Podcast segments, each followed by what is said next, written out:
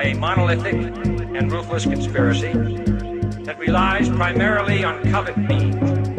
for expanding its sphere of influence, on infiltration instead of invasion, on subversion instead of elections, on intimidation instead of free choice, on guerrillas by night instead of armies by day, day, day,